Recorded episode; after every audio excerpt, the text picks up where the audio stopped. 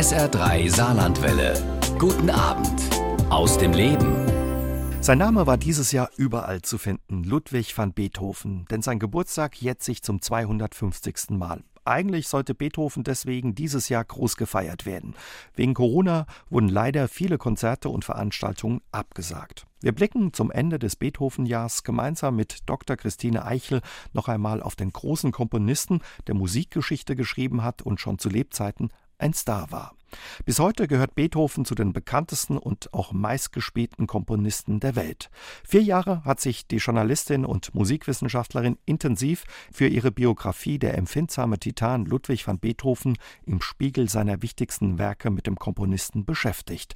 Dabei lernt sie einen ganz anderen Beethoven kennen. Welchen? Das verrät sie uns heute Abend bei SA3 aus dem Leben. Und wir haben unser Gespräch per Videoschalter aufgezeichnet. Hallo, Frau Eichel, schön, dass Sie da sind. Hallo, Herr Jäger. Beethoven, da haben viele ein Bild im Kopf. Diesen Mann ja mit dem bisschen ernsten Blick und dieser mächtigen Haarmähne als Frisur und natürlich verbinden viele mit ihm seine Musik. Für Elise kennen viele aber auch seine großen Sinfonien, zum Beispiel die neunte mit Schillers Oder an die Freude. Sie haben sich vier Jahre für ihre Biografie ja durch Quellen und Originaldokumente gewühlt. Was hat Sie an Beethoven interessiert, damit Sie ja mehr über ihn erfahren wollten? Beethoven ist ein Mensch des Epochenbruchs. Die Zeit Ende des 18., Anfang des 19. Jahrhunderts ist ja unglaublich aufregend, politisch und kulturell. Und Beethoven steht für einen ganz neuen Typus Künstler. Dass er sich überhaupt als Künstler definiert hat, war damals vollkommen neu.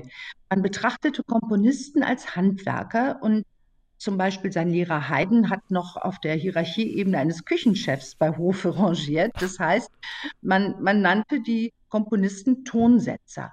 Beethoven kommt damit auf. Er will Tonkünstler genannt werden, denn er möchte die Musik befreien aus dieser Indienstnahme als Divertissement, als akustische Möblierung des Raums, als Unterhaltungskunst, sondern er hat eine Mission. Er möchte nämlich mit seiner Musik die Menschheit erlösen. Und mhm. diese Idee war komplett neu.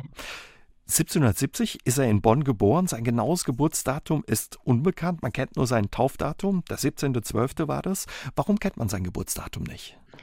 Man war damals noch nicht so strikt und so penibel wie heute. Die Bürokratie funktionierte erstens nicht so gut. Zum Zweiten, Kinder wurden geboren, Kinder starben. Die Kindersterblichkeit war sehr hoch.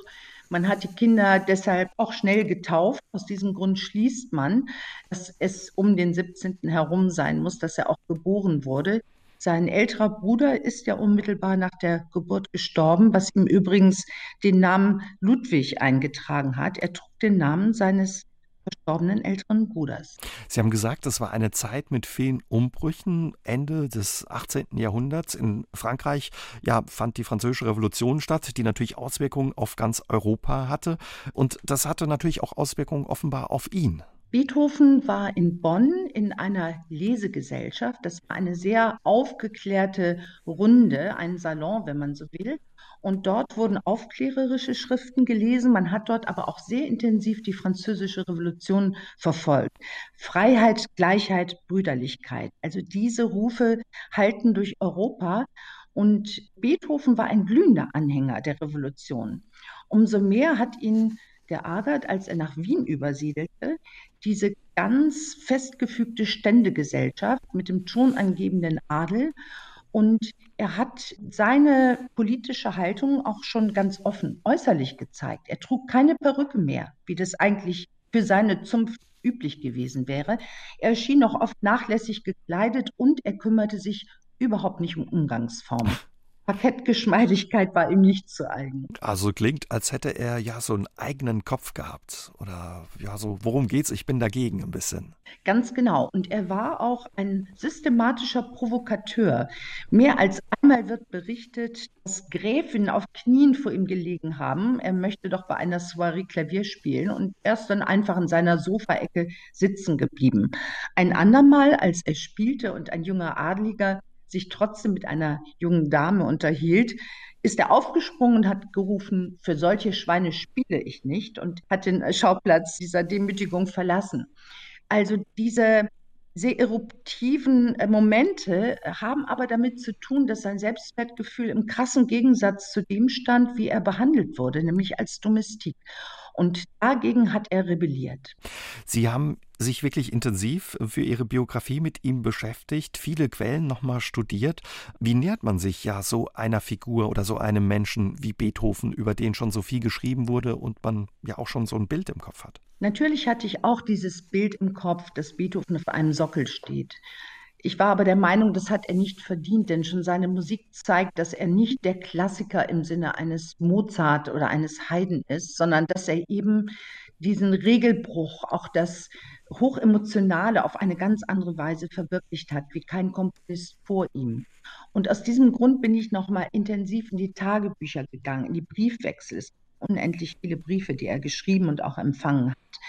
Und vor allem habe ich zeitgenössische Schilderungen durchforstet, also Erinnerungen, die Zeitgenossen aufgeschrieben haben, Briefe, dann äh, Gespräche, die der erste Beethoven-Biograf, äh, Herr Thayer aus den USA, der noch viele Beethoven-Zeitgenossen gesprochen hat, zusammentrug. Und daraus hat sich eben ein ganz anderes Bild ergeben, eines nicht nur Revolutionärs im Geiste, sondern eines Menschen, der die Idee der Freiheit in einer nie gekannten Weise auch in die Kunst getragen hat. Beethoven, Frau Eichel, hatte eine schwierige Kindheit gehabt. Warum? Darüber haben die Biografen lange gestritten und ich habe auch da zeitgenössische Berichte ausgewertet. Sein Vater war, das muss man so sagen, ein erfolgloser und auch charakterlich haltloser Mann. Er war Sänger in der Hofkapelle, dem Alkohol tief erlegen und als er seine eigenen Karriereambitionen ad acta legte, war er eben gewillt, seinen Sohn zum Wunderkind zu dressieren. Das heißt, bereits der Dreijährige wurde auf einen Schemel gestellt und ans Klavier wirklich buchstäblich geprügelt. Ein Kollege des Vaters hat später gesagt, dass der kleine Ludwig entsetzlich misshandelt worden sei. Da hagelte es Essenentzug, er wurde in den Keller gesperrt, wenn er nicht üben wollte. Und das ist selbst fürs äh, ausgehende 18. Jahrhundert eine extrem gewalttätige Erziehung gewesen. Das hat in Beethoven zwei Dinge ausgelöst. Zum einen einen Grandiositätskomplex, kann man schon sagen, weil ihm der Vater ständig sagte, du bist etwas Besonderes und du musst etwas Besonderes werden. Zum anderen aber auch hat das äh, zu einer großen seelischen Unausgeglichenheit geführt. Also er war ein eruptiver Mensch, ein Choleriker, jemand, der bindungsunfähig war, der mit den engsten Freunden immer wieder brach. Das heißt, also er hat dadurch viele, viele wenn man so will, Langzeitfolgen gehabt, die sich sehr negativ auswirkten. Nicht zuletzt auch gesundheitlich. Er wurde lebenslang von einem Reizdarm geplagt, hat Medikamentenmissbrauch getrieben und noch auf dem Sterbebett Punsch getrunken, obwohl er bereits mit einer Leberzirrhose geschlagen war. Oh je, also ein Mensch, der wirklich kein leichtes Leben offenbar hatte und offenbar auch immer die Grenzen ein Stück weit ausgetastet hat. Er überschritt Grenzen. Und da gibt es wirklich auch eine Übereinstimmung zwischen Leben und Werk. Kein Komponist vor ihm hat derart die Grenzbereiche des musikalisch Sagbaren ausgelotet. Ähm, das zeigt sich unter anderem in vielen Brüchen und Kontrasten in seinen Kompositionen. Das zeigt sich auch daran, dass er sich aller möglichen Genres bedient. Also er nimmt ein bisschen französische Revolutionsmusik, dann nimmt er hier Volksmusik, dann wiederum schreibt er in den Bagatellen ganz kleine, leichte Stücke. Es gibt keinen Personalstil von Beethoven. Das Werk fächert sich in einer ungeheuren Vielfalt auf. Und das zeigt auch ein bisschen diese Zerrissenheit. Also er adaptiert alles, was in seiner Zeitgenossenschaft möglich war und hat ähm, übrigens diese Unausgeglichenheit besonders in sogenannten Klavierfantasien ausgelebt. So nannte man damals die Improvisationen. Und das hat sein Publikum dermaßen erschüttert, dass Menschen in Tränen ausgebrochen sind. Selbst gestandene Herren haben geschluchzt. Das kannte man nicht, dass jemand auf dem Instrument derart auf der Klaviatur der Emotionen spielte. Wie unterschied es sich da ja von anderen Musikern seiner Zeit, wenn ja die Leute da in Tränen ausgebrochen sind oder er sie so emotional gepackt hat, überrascht hat? Es sind wenige Fantasien erhalten, die einen Einblick geben. Sie müssen sich vorstellen, er war jemand, der wie ein Berserker spielte. Also wenn er ein Fortissimo spielte, dann wackelten die Wände. Und sein Schüler Czarny berichtet, dass viele Instrumente diesen Ansturm gar nicht ausgehalten haben. Also Saiten sind gerissen, Tasten blieben hängen. Er hat wirklich sein Instrument malträtiert, konnte dann aber wieder in entlegene Tonarten modulieren, hat seine Zuhörer in, in ganz neue musikalische Welten entführt. Und das hat auch damit zu tun, dass in der Zeit, Ende des 18. Jahrhunderts, die Musik dieser Definition entlief, Herrscherlob und Gotteslob zu sein. Man wollte die Musik auch emotionaler auffassen, als Sprache des Gefühls, was dann nachher in der Romantik äh, sehr, sehr stark zum mhm. Tragen kam. Und es gab ein Bedürfnis auch, Musik so zu dekodieren. Und das heißt, man hat auch Beethovens Improvisationskunst als eine Sprache des Gefühls interpretiert und hat sich davon sehr mitreißen lassen. Und das war übrigens sein Ticket zum Erfolg als er 1792 nach Wien übersiedelte. In den adligen Salons lag man ihm zu Füßen, trotz dieser Ungebärdigkeit, obwohl er so ein Enfant terrible war, weil er eben die anderen Komponisten sehr brav aussehen ließ, sehr erwartbar. Bei Beethoven konnte man nicht mehr antizipieren, aha, das ist die Melodie, so wird es in etwa weitergehen, sondern sein Motto war Expect the Unexpected. Man ließ sich von ihm überraschen. Also viel Unerwartbares, was er da lieferte. Aber was Ganz Sie genau. über ihn erzählen, das klingt ja fast wie ein, ja, ein Rockmusiker unserer Zeit. Da hat auch der ein oder andere sein Instrument bei Konzerten, nach Konzerten zerstört und ja, die Mädels äh, fallen in den ersten Reihen in Ohnmacht. Ganz genau. Ich nenne Beethoven ja auch in meinem Buch einen Rockstar seiner Zeit. Und zwar zum einen, weil er eben so ein Provokateur war und weil er im Grunde jeden von Kopf stieß, auch mit seinem, mit seinem sehr teilweise provokanten Auftreten, aber eben auch, weil es die Leute fasziniert hat. Wir, wir sind ja auch fasziniert von einem Mick Jagger oder anderen, die im Grunde vorführen, dass die Etikette sie nicht interessiert, dass sie keine Regeln akzeptieren. Und ich glaube, in uns allen ist ja auch die Sehnsucht nach dem Regelbruch, dass wir also auch einen solchen Nonkonformisten äh, faszinierend finden. Und dasselbe fand damals in Wien statt. Frau Eichel, Sie haben gesagt, mit 22 geht es für Beethoven nach Wien, 1792. Wieso ging es für ihn nach Wien? Es war völlig klar, dass man ihm in Bonn nichts mehr beibringen konnte. Er hatte einen recht guten Lehrer, Herrn Nefel, der ihn auch mit der Literatur vertraut machte, zum Beispiel mit Klopstock und mit anderen. Epoche der Empfindsamkeit ist das Stichwort. Aber musikalisch war er im Grunde in Bonn ausgelernt. Und auf Vermittlung des äh, Grafen Waldstein, ein Illuminat mit weltweiten Verbindungen, ist dann nach Wien gekommen und hatte dort auch durch Waldstein direkt Verbindungen zu künftigen Mäzenen. Das aber auch gestaltete sich, ganz wie wir es mittlerweile von Beethoven erwarten dürfen, nicht immer als einfach. Natürlich hat Beethoven von Auftragskompositionen gelebt, aber die gesellschaftlichen Verpflichtungen, die damit einhergehen, haben ihm großen Kummer bereitet. Und einmal als sein wichtigster Mäzen, Fürst Lichnowsky, ihn nach einer Soiree aufforderte, als musikalisches Dessert aufzutreten, brannte sogar eine Prügelei. Ach was. Und äh, das war äh, eine Handgreiflichkeit, die alle schockiert, aber auch ein wenig amüsiert zur Kenntnis nahm. Es gab eine wilde Verfolgungsjagd durch Schloss. Dann ist Beethoven geflohen. Das Ganze spielte sich in Mähren ab. Und als er wieder in Wien war, zertrümmerte erst äh, eine Büste des Fürsten und dann schrieb er ihm einen berühmten Brief. Fürst, was Sie sind, sind Sie durch Zufall und Geburt. Was ich bin, bin ich nur durch mich selber. Fürsten wird es noch Tausende geben, ein Beethoven gibt es nur einmal. Und ich glaube, in diesen Sätzen spürt man das ganze Dilemma dieses Mannes, der sich seiner Zeit weit vorausfühlte, der die Ständegesellschaft als ein veraltetes Relikt aus alten Zeiten empfand und permanent kämpfen musste für seine innere und äußere Unabhängigkeit. Konnte er sich das einfach erlauben, dass er ja sich mit seinem Mäzen, dem Fürsten, da prügelte? Oder musste er da nicht auch fürchten, dass man ihn einsperrt oder sogar vielleicht noch stärker bestraft? Interessanterweise ist das so eine Dialektik. Also natürlich hat ihm der Fürst erstmal die jährliche Apanage entzogen, Aber es gab irgendwie eine Hassliebe, die Beethoven mit seinen wichtigsten Mäzenen, dazu gehörte auch der, der Fürst Kinsky unter anderem, verband. Er hat sich mit all diesen Hochadligen zerstritten und dennoch haben alle immer wieder zu ihm gefunden und Kompositionen in Auftrag gegeben. Offenbar hatte Beethoven einfach dieses Potenzial derart zu faszinieren, dass man ihm selbst solche Attacken verzieh. Also hat er die Leute begeistert. Aber überhaupt war offenbar mit ihm nicht zu spaßen. Wenn ihm was nicht passte oder die Eier nicht hart genug waren, hat er die auch schon mal seinen Bediensteten hinterhergeschmissen, habe ich gelesen. Ja, ich habe da in den Briefen und Tagebüchern seiner Freunde intensiv geforscht und also da werden unglaubliche Dinge berichtet. Einmal hat er, als er sich seine Brotsuppe wie immer mit zehn rohen Eiern verfeinern wollte, zehn rohen hat er aber diese Eier erstmal so, ja, das ist eine, eine sehr lustige Speise, hat er die Eier beschnüffelt, nicht für gut gefunden und hat seine Köchin mit diesen rohen Eiern beworfen.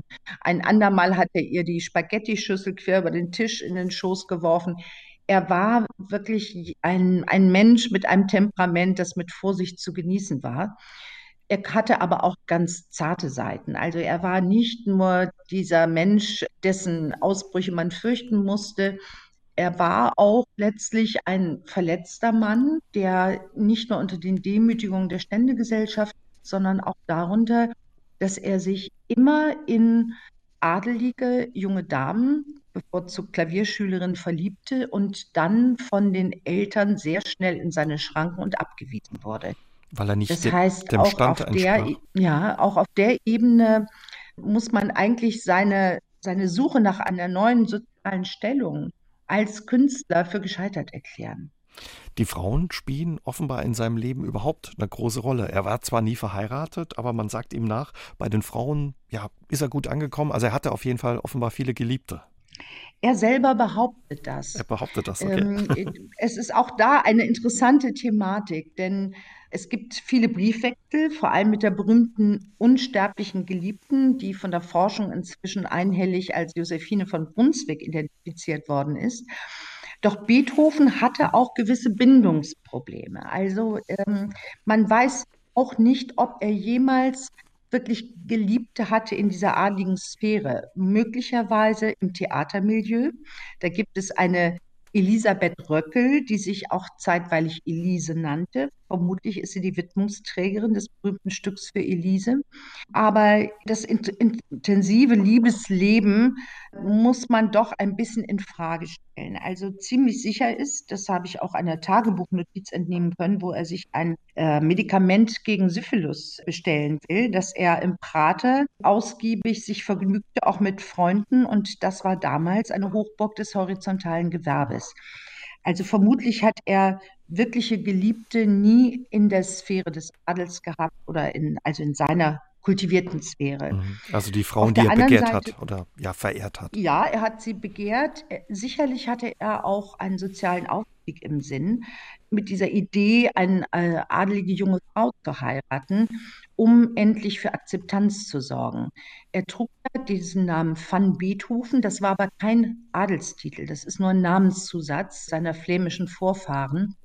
Und das musste er am Ende zugeben, als er das Sorgerecht für seinen Neffen erstritt. Das hat er auch in seinem Tagebuch thematisiert. Soll ich es zugeben wegen des Fun, dass ich nicht adelig bin? Man hat ihn dazu gezwungen, sodass auch dieses Gerichtsverfahren dann an einem Gericht für normale, niedere Stände stattfinden musste. Eine unglaubliche Demütigung für ihn.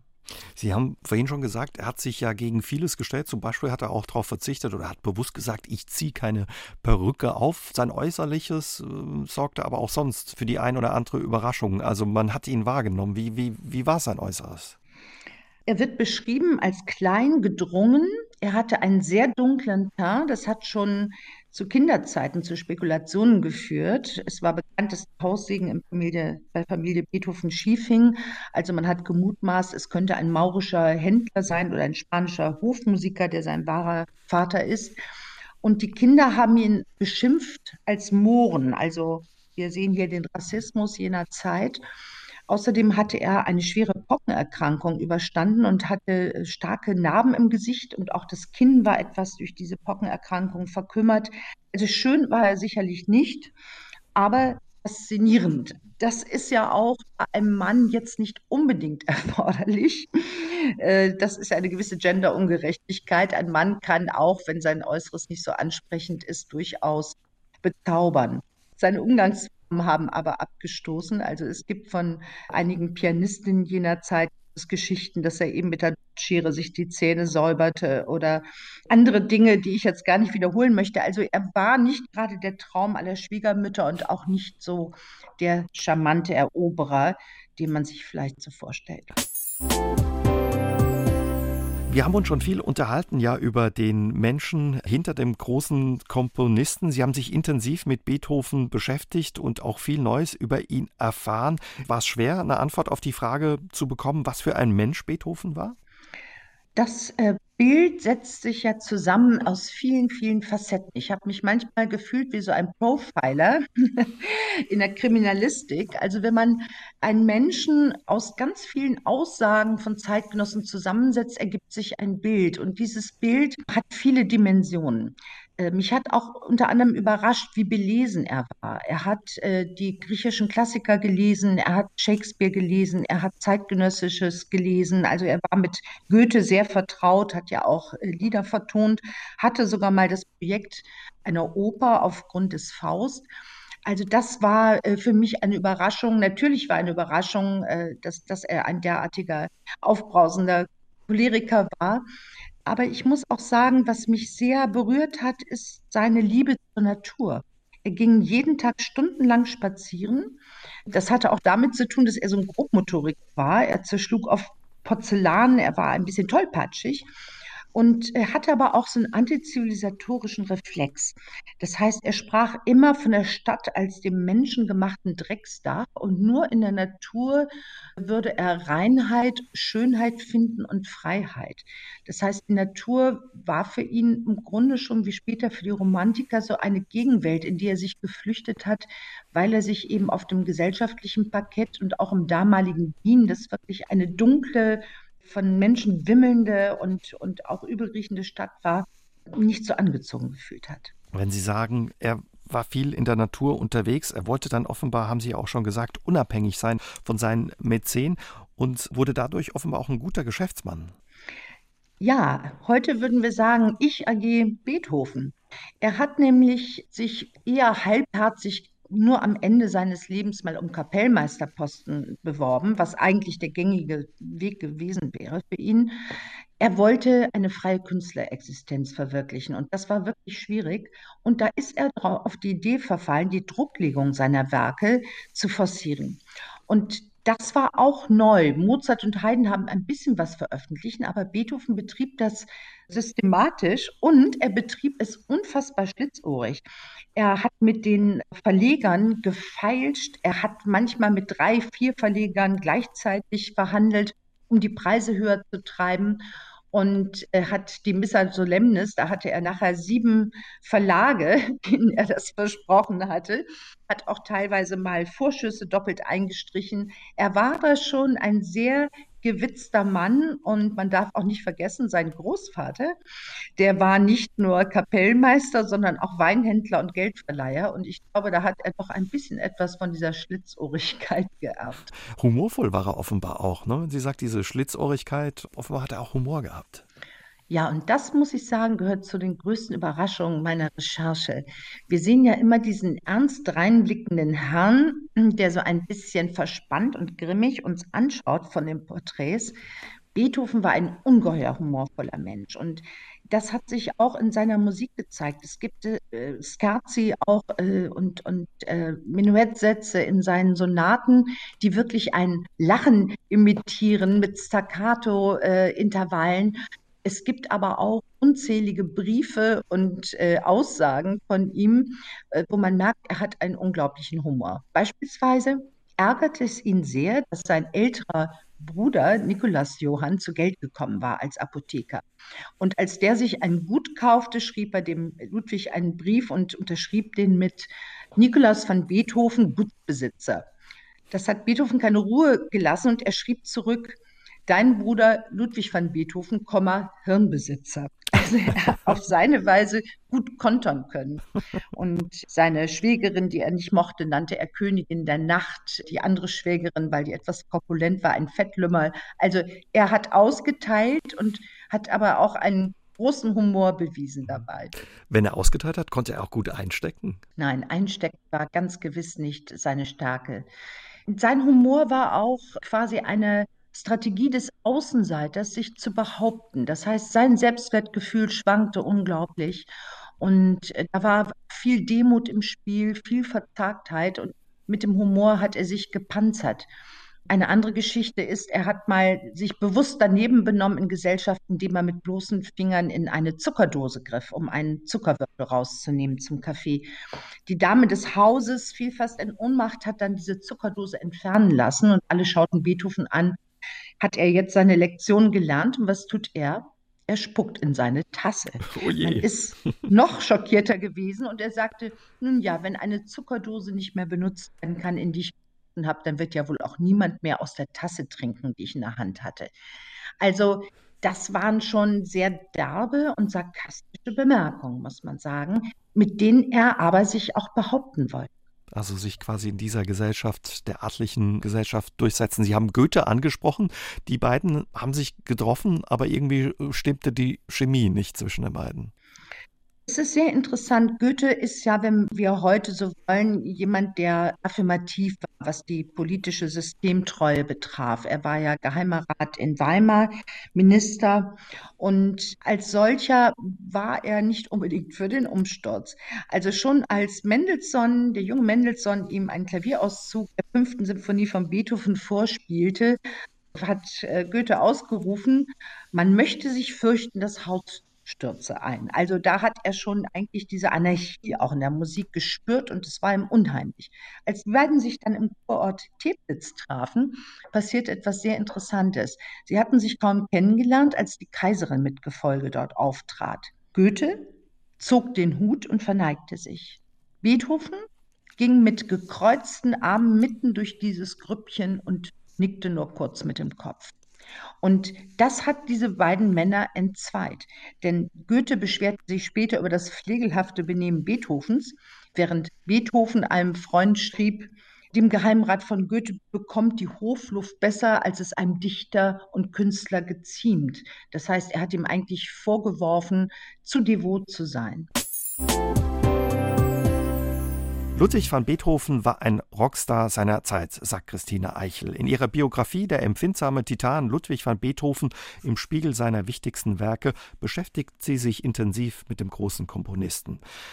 Wie wäre Beethoven heute, äh, Frau Eichel, wenn wir den vergleichen würden mit einem Rockstar von heute? Haben Sie da so ein Bild im Kopf? Ich glaube, er wäre heute jemand, der auf ganz unterschiedlichen Parketts unterwegs wäre. Er würde neue Musik komponieren, die für die äh, Zuhörer sicherlich anstrengend wäre. Er würde aber vielleicht auch Jingles komponieren, denn er hatte eine Fähigkeit, die auch völlig neu war zu seiner Zeit. Er hat nicht mehr in großen Melodiebögen unbedingt nur komponiert, sondern auch mit kleinen Motivwurzeln Großes erschaffen. Nehmen wir mal den Anfang der fünften Symphonie. Ähm, dieses berühmte Ta-Ta-Ta-Ta, das ist eigentlich nur noch ein Stenogrammkürzel eines Motivs und äh, nach der Logik eigentlich von Hänschen Klein. Wir kennen das alles. Hänschen Klein ging allein. Wenn wir das jetzt mal in Moll setzen, Hänschen Klein ging allein und jetzt mal mit, der, mit dem richtigen Rhythmus. Ta ta ta, ta ta ta ta. Diese Idee aus einem Nukleus gewissermaßen Großes zu erschaffen, es immer wieder neu zu beleuchten, unzählige Varianten und unzählige neue Interpretationen äh, aus einer ganz, ganz kleinen Nussschale von Idee zu erschaffen, das ist hochfaszinierend bei ihm. Dieses Motiv der fünften Symphonie erscheint im ersten Satz über 80 Mal. Es klingt immer wieder neu, immer wieder anders. Und ich höre darin auch nicht nur die kompositorische Energie eines Ausnahmekomponisten, ich höre darin auch eine große innere Freiheit, mit seinem Material zu verfahren in einer Weise, die niemand vor ihm so gewagt hat. Mhm. Und damit auch jeder Entwicklungslogik eigentlich den Bann zu brechen Das heißt, wir haben nicht mehr Reprisen, wir haben nicht mehr bestimmte Formen, die man gewohnt war, auch zu seiner Zeit, sondern er hat manchmal äh, Sätze unendlich ausgedehnt, andere Sätze waren ganz kurz. Übrigens auch in seinen späten Streichquartetten, da gibt es ganz, ganz minutenkurze Sätze, dann gibt es irrwitzige Tempi plötzlich. Und diese große innere Freiheit ist eben auch Ausdruck seines unabhängigen Künstlertums. Mhm. Wenn man über ihn liest und über seine Musik, dann stößt man auf Aussagen wie er revolutionierte die Musik, er war ein Genie. Ist das der Grund, warum man das sagt, was Sie beschrieben haben, dass er die Musik revolutionierte? Ja, also diese Idee des Genies hat ja auch zu tun mit der Idee des Schöpferischen. Und seine ähm, Zeit und auch seine älteren Kollegen haben noch sehr stark sich selber als Handwerker betrachtet. Aus diesem Grund, ich erwähnte es eben, hat er sich ja auch nicht mehr Tonsetzer nennen wollen, sondern Tonkünstler. Er hat das durchbrochen. Hinzu kam, dass diese Genieästhetik auch entstand und wo für den Künstler keine Regel mehr gelten sollte. Also man hat im Grunde den Künstler in Analogie zu einem äh, ja, göttlichen Schöpfer gesehen, für den alles erlaubt war. Schiller war davon beeinflusst, viele andere. Und das Genialische ist dann in der Tat, die Tradition zu kennen, die Regeln zu kennen, sie auch durchaus mal zu befolgen, sie aber zu brechen, sofern das ästhetisch notwendig erscheint. Und da hat Beethoven Unglaubliches geleistet und war eben auch für die Komponistengeneration nach ihm, für die Romantiker, also für einen Schumann, Schubert, für Wagner, für viele, ein, ein großes Vorbild. Ich sage mal ein Beispiel, dass Beethoven gewagt hat, im Schlusssatz der neunten Symphonie ein ungeschriebenes Gesetz symphonischer Kompositionen zu brechen, nämlich die Stimme zu integrieren durch den Schlusschor, die Ode an die Freude, hat Wagner dazu inspiriert, äh, das Musikdrama zu erfinden. Also nicht mehr die klassische Nummernoper, sondern eigentlich eine unendliche Melodie, in die der Gesang integriert ist. Und das zeigt die ungeheure Wirkmacht von Beethovens Neuerungen. Aber all diese Neuerungen und diese Veränderungen, was hat das für die Musik und für die Zeit bedeutet, wenn wir nochmal Ende des 18., Anfang des 19. Jahrhunderts schauen? Besonders seine Symphonien sorgten oft für Unverständnis. Das begann schon mit seiner ersten Symphonie und steigerte sich dann in seiner dritten, der Eroica, die zunächst Napoleon gewidmet war, die im Grunde Revolutionsmusik mit integrierte Fanfaren, starke Blechbläser. Er hat sehr von der französischen Ästhetik äh, sich inspirieren lassen, von Méhul und Cherubini, die von Napoleon auf favorisiert wurden. Man nannte das Eclat triomphal und Eclat terrible, also im Grunde der, der triumphale Gestus und äh, die Ästhetik des schrecklich Erhabenen. Und das war für seine Zeitgenossen im Konzertsaal schon oft des Guten zu viel. Die Musikkritiker waren ratlos, sie erkannten keine Struktur mehr. Ein Musikkritiker sprach vom Tumult aller Instrumente. Heinrich Heine sprach von einer Vernichtung der Natur. Es grause ihm vor dieser Musik. Und sogar noch Anfang des 20. Jahrhunderts äh, sagte ein amerikanischer Musikkritiker, Beethoven sei der Vater aller Größenwahnsinnigen, weil eben dieses Überwältigungspathos hatte. Also seine Musik plätschert nicht dahin, es ist kein Divertissement mehr, man muss zuhören, man muss sich dieser Musik ausliefern und man wird auch überwältigt von dieser Musik. Heute ist Musik überall verfügbar für uns. Wie war das damals für die Zeitgenossen? Wer kam in den Genuss seiner Musik? Interessanterweise zunächst mal, als Beethoven äh, nach Wien übersiedelte, nur die adligen Kreise, die sich einen Auftragskomponisten leisten konnten, auch ein Streicherensemble vielleicht oder ein, ein Bläserensemble. Das war eigentlich Closed Shop, wie wir heute sagen würden, also eine sehr elitäre Angelegenheit. Aber dann um die Jahrhundertwende entstand immer stärker eine bürgerliche Musikkultur, also eine breite Schicht kunstsinniger Bürger wollte auch Konzerte hören. Und in dieser Umbruchszeit war das für Beethoven sehr wichtig. Es gab noch wenig Aufführungsmöglichkeiten, auch wenig oder gar keine öffentlichen Konzertsäle. Aber er hat schon dieses Publikum mit einbeziehen wollen. Denn er wollte ja nicht nur eine gesellschaftliche Elite mit seiner Musik äh, erfreuen, beglücken und erlösen, ge gemäß seiner Mission, sondern er wollte eine breite Wirkung und hat das auch durchaus politisch gesehen. Diese dritte Symphonie, die ich eben ansprach, die Eroica, hat ein verschwiegenes Programm. Es geht um den Prometheus Mythos, also der Mythos, wie Prometheus dem Menschen das Feuer bringt. Und dieser Lichtbringer wollte Beethoven sein und hat deshalb viel daran gesetzt, äh, Konzerte selber zu veranstalten, was eine ungeheuer teure Angelegenheit war. Er musste selber erstmal das Orchester bezahlen, es mussten Probezeiten bezahlt werden, Raummieten.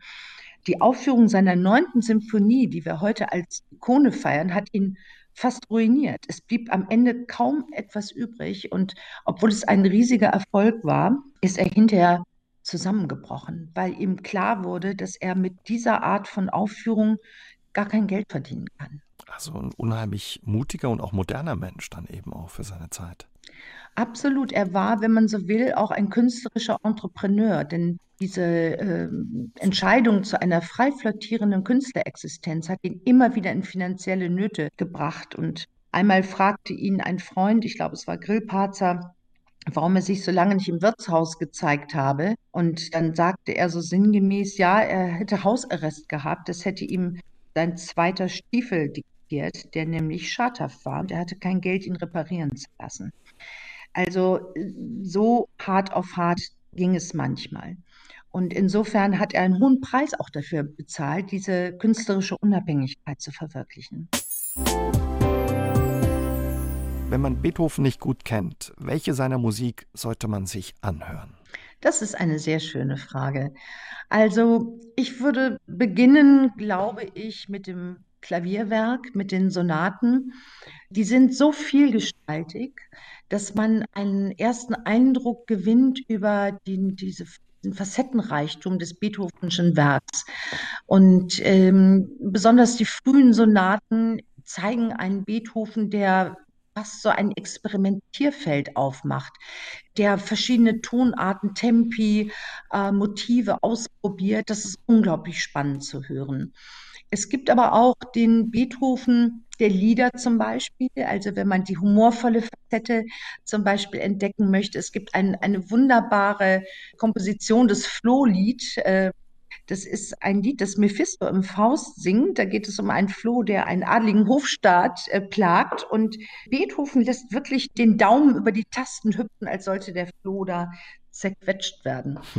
Insgesamt muss ich sagen, sind natürlich Symphonien wie die Pastorale erstmal sehr zugänglich, zumal sie auch ein außermusikalisches Programm haben. Da hat er sich weit vorgewagt und hat eben mit selbstgewählten Motti wie Erwachen heiterer Empfindung bei der Ankunft auf dem Lande, Gewitter und solche Dinge hat er sehr lautmalend äh, die Musik auch verstanden. Das sind sicherlich so Kompositionen, durch die man in sein Universum ganz gut hineingehen kann. Seine Musik ist bis heute, ja, wird die auf der ganzen Welt gespielt, ist die meist aufgeführte Musik und er ist einer der berühmtesten ja, Komponisten. Was macht seine Musik ja bis heute für die ganze Welt so populär und auch interessant? Ich glaube, die Konzerthallenpraxis bezieht sich schon auf das, was wir heute seine Schlager nennen würden. Das heißt, berühmt sind natürlich die Mondscheinsonate, die Elise, die fünfte Symphonie, die neunte Symphonie, also das Repertoire, was äh, intensiv bedient wird, das sind die, die Schlager. Was ihn aber nach wie vor auch in ambitionierteren Konzertprogrammen interessant erscheinen lässt, ist zum Beispiel seine Kammermusik. Er hat sehr früh mit äh, frühen Streichtrios da einen Ton gefunden, wo man manchmal an Schumann schon denkt. Also eine sehr lyrische Musik, eine Musik, die kantilenenhaft ist, die berührt. Und ähm, wir haben es eben kurz besprochen.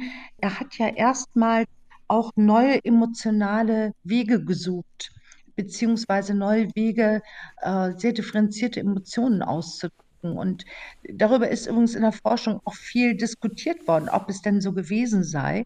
Wir sehen es dann aber in den späten Streichquartetten, wo er dann doch zunehmend Hinweise gab. Übrigens äh, aus Furcht, er könne nicht verstanden werden bei reiner Instrumentalmusik.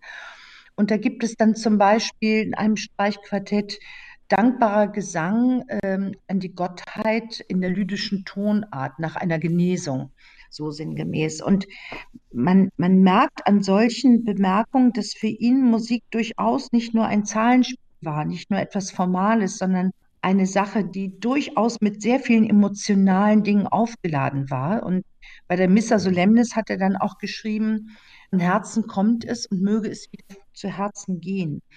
Da sehen wir die große emotionale Intensität, die auch bei ihm im Vordergrund stand.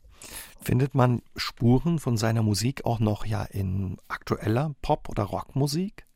Es gab natürlich diese äh, Phase mit Rollover Beethoven oder mit, mit äh, auch ähm, poppigen Adaptionen äh, seiner berühmtesten Symphonien. Ich glaube, dass es heute eher dieser Gestus ist, der sich auch im, in der kompositorischen Gegenwart noch forterbt. Also der Gestus immer weiter schreiten, das war eines seiner Motti, nicht stehen bleiben. Das ist etwas, was er sehr stark verankert hat, überhaupt für das künstlerische Selbstverständnis. Seine Vorgänger haben ja auch Neuerungen teilweise gehabt, aber sie hatten nicht den Wunsch nach Neuerungen. Für Beethoven stand das Prinzip der Veränderung, der Erneuerung, des Aufbruchs im Vordergrund. Und diese Idee des Künstlertums hat sich ja bis ins 21. Jahrhundert gehalten. Also nicht Dinge wiederholen, nicht Dinge nur variieren, sondern wirklich das Neue wagen. Und insofern äh, würde ich schon sagen, dass es sich bis heute als Gestus erhalten hat. Sie selbst spielen auch Klavier, haben mit sechs Jahren angefangen, Klavier zu spielen. Wie ist es für Sie als Musikerin, ja, seine Musik zu spielen? Ich habe immer viel Beethoven gespielt. Ich habe aber auch so ganz klassisch das wohltemperierte Klavier komplett und Mozart-Sonaten komplett alles lernen müssen. Und mir ist immer wieder ein Rätsel, wie Beethoven einen solchen Quantensprung des Komponierens vollführen konnte. Auch in den Jahren, jetzt in diesen vier Jahren, denen ich mein Buch geschrieben habe, habe ich unablässig äh, seine Sonaten gespielt und habe immer wieder Neues entdecken können. Übrigens auch im Hinblick auf die Dynamik, also auf die Bezeichnungen wie laut und leise, fortissimo, pianissimo, es war Beethoven ungeheuer wichtig, diese dynamischen Vortragsbezeichnungen exakt auch in der Drucklegung festgelegt zu wissen. Das heißt, bei Mozart spielte das noch nicht die entscheidende Rolle, bei Beethoven schon sehr, sehr stark. Und es gibt dann immer schöne Überraschungen. Beispielsweise, es gibt ein äh, Klavierstück Andante Favori, das hat er Josephine von Brunswick geschenkt, seiner unsterblichen Geliebten. Und da gibt es immer wieder so Sforzati, das heißt äh, unangekündigt so extrem betonte Noten, die auch gar nicht im, im Metrum sind, also Synkopen sind.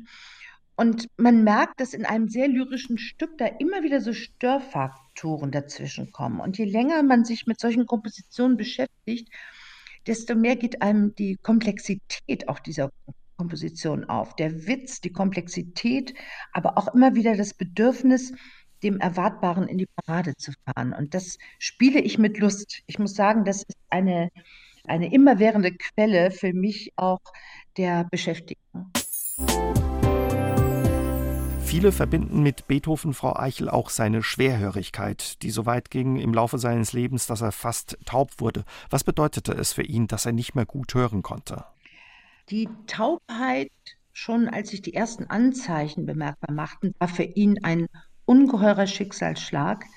Er hat sofort eigentlich an Suizid gedacht. Es gibt dieses sehr berührende äh, Testament und da hat er auf eine wirklich bewegende Weise gehadert mit sich, mit der Welt, mit seinem Gott auch, dass ihm dieses Schicksal auferlegt wurde. Und es gibt aus der Zeit einige Briefe an seine engsten Freunde, in denen er sie beschwor, über diese Taubheit zu schweigen. Er befürchtete nämlich, dass seine Kritiker und Feinde ihn verspotten würden, äh, nach dem Motto, ist doch kein Wunder, dass er diese seltsame Musik komponiert, wenn er nicht einmal richtig hören kann.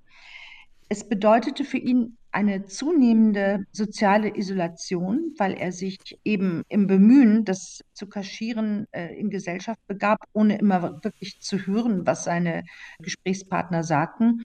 Später hat er sich mit Hilfe sogenannter Konversationshefte, in die geschrieben wurde, oder mit Hilfe von Schiefertafeln dann beholfen. Ich glaube aber, dass diese Taubheit auch etwas Metaphorisches hatte.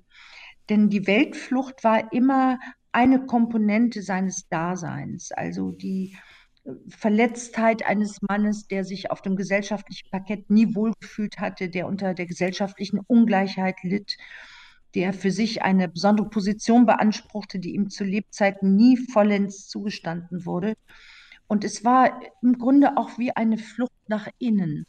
Und das ist sehr anrührend und es ist auch äh, natürlich eine besondere Tragik, dass er auf diese Weise nochmal in der Welt noch mehr abhanden hm. kam. Was ist der Grund gewesen, dass er ja so schlecht hörte? Ja, man spricht äh, medizinisch von einer Sklerose im Ohr. Äh, es gibt auch noch viele andere Vermutungen. Äh, ich habe eine These, die darüber hinausgeht. Er ist ja als Kind unglaublich oft geschlagen worden und allem setzt es Ohrfeigen. Und wir wissen heute übrigens auch gerade durch Untersuchungen von misshandelten Kindern, dass dabei auch die Hörfähigkeit oft empfindlich eingeschränkt wird, eben weil irreparable Schäden entstehen. Er hat dieses leidende Taubheit dann auch noch versucht zu kurieren mit Elektroschocks, mit äh, Mandelöl, mit allen möglichen Tinkturen. Er hat wirklich viel ausprobiert. Er hat übrigens auch äh, sehr viele medizinische Experimente gemacht und hat auch aus heutiger Sicht Medikamentenmissbrauch betrieben, weil er alles überdosierte in der Hoffnung, dass sich das Leiden bessert. Das ähm, ist schon eine, eine große Tragik und hat auch sicherlich dazu beigetragen, dass er gerade im Spätwerk oft auch quasi Selbstgespräche führt. Ich finde, es ist besonders bei den mittleren und späten Streichquartetten oft wie ein Selbstgespräch eines Weltentrückten. Trotz des schlechten Gehörs oder der zunehmenden Taubheit hat er weiter komponiert und auch dirigiert. Ja, wie konnte er die Musik schreiben und komponieren, obwohl er fast taub war? Beethoven hatte das absolute Gehör. Außerdem ist es so, wenn man eine intensive musikalische Bildung hat, das gibt selbst, selbst mir so, obwohl ich definitiv kein Beethoven bin. Wenn ich Noten lese, kann ich mir vorstellen, wie die klingen. Also bei Klaviernoten ohnehin, auch bei einer Orchesterpartitur. Das ist eine Übungssache. Und genauso kann man sich Musik vorstellen und sie dann niederschreiben, ohne einen einzigen Ton gehört zu haben. Das, äh, dieses Vermögen war natürlich bei Beethoven extrem gut ausgeprägt. Deshalb hatte er überhaupt keine Schwierigkeiten, Melodien, ohne sie zu hören oder auch Klänge, ganze Orchestersätze zu schreiben, ohne sie wirklich überprüfen zu können. Mhm. Er war allerdings nie vollständig ertaubt. Er konnte äh, die hohen Töne nicht mehr so gut hören aber er hat ja auch noch seine neunte so gut wie ertaubt dirigiert, allerdings mit drei Hilfsdirigenten insgesamt, die Orchester, Chor und vieles andere da zusammenhielten. Aber offenbar hat er noch einiges gespürt auch und äh, eben auch noch gewisse Frequenzen gehört. Sie haben gesagt, im Alltag hat er sich verständigt mit sogenannten Konversationsbüchern. 400 gab es, ich glaube, irgendwas mit 180 äh, sind noch überliefert. Sie haben für die Vorbereitung für Ihre Biografie auch viel darin gelesen. Wie war das für Sie? Das muss so sein, stelle ich mir vor, wie wenn man ja bei einem Gespräch dabei gewesen wäre mit Beethoven, äh, von Beethoven mit seinen Zeitgenossen. Also das ist hochinteressant, hochspannend.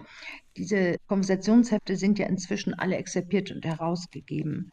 Und da ist eben das Allerhöchste und das äh, Allerbanalste stehen nebeneinander. Da geht es einmal um Weinbestellungen oder um eine äh, nicht ganz äh, pflichtbewusste Dienerin, die ausgetauscht werden soll. Dann wieder geht es um Fragen äh, der kompositorischen Regeln.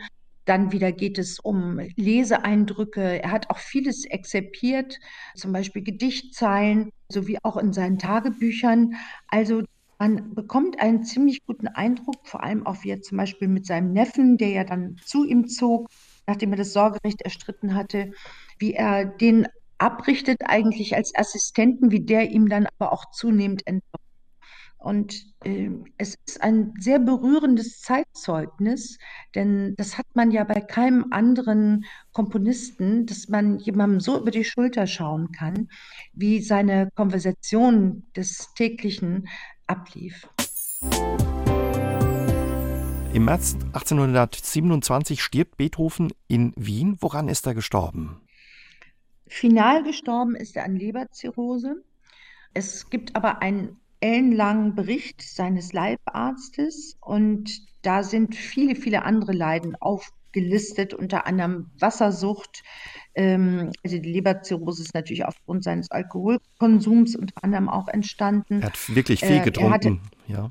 Er hat sehr viel getrunken. Also äh, Besucher berichten auch immer von Batterien leerer Flaschen auf dem Boden seiner Wohnung, die übrigens überhaupt so ein bisschen messyhaft waren, wenn ich das noch einfügen darf. Also da stand der ungeleerte Nachttopf unterm Flügel, der Parmesan lag im Bett, weil Beethoven immer Angst hatte, von seinen Bediensteten bestohlen zu werden. Oh es gab keine Schränke, die äh, Kleidung lag auf Rohrgeflechtstühlen und äh, man konnte auch noch die Reste eines Mittags- oder Abendmahls noch äh, sehen. Also das war sehr messyhaft. Aber er war wirklich äh, körperlich und seelisch äh, zerrüttet. Man könnte auch sagen, ein Wrack, als er mit nur 56 Jahren starb.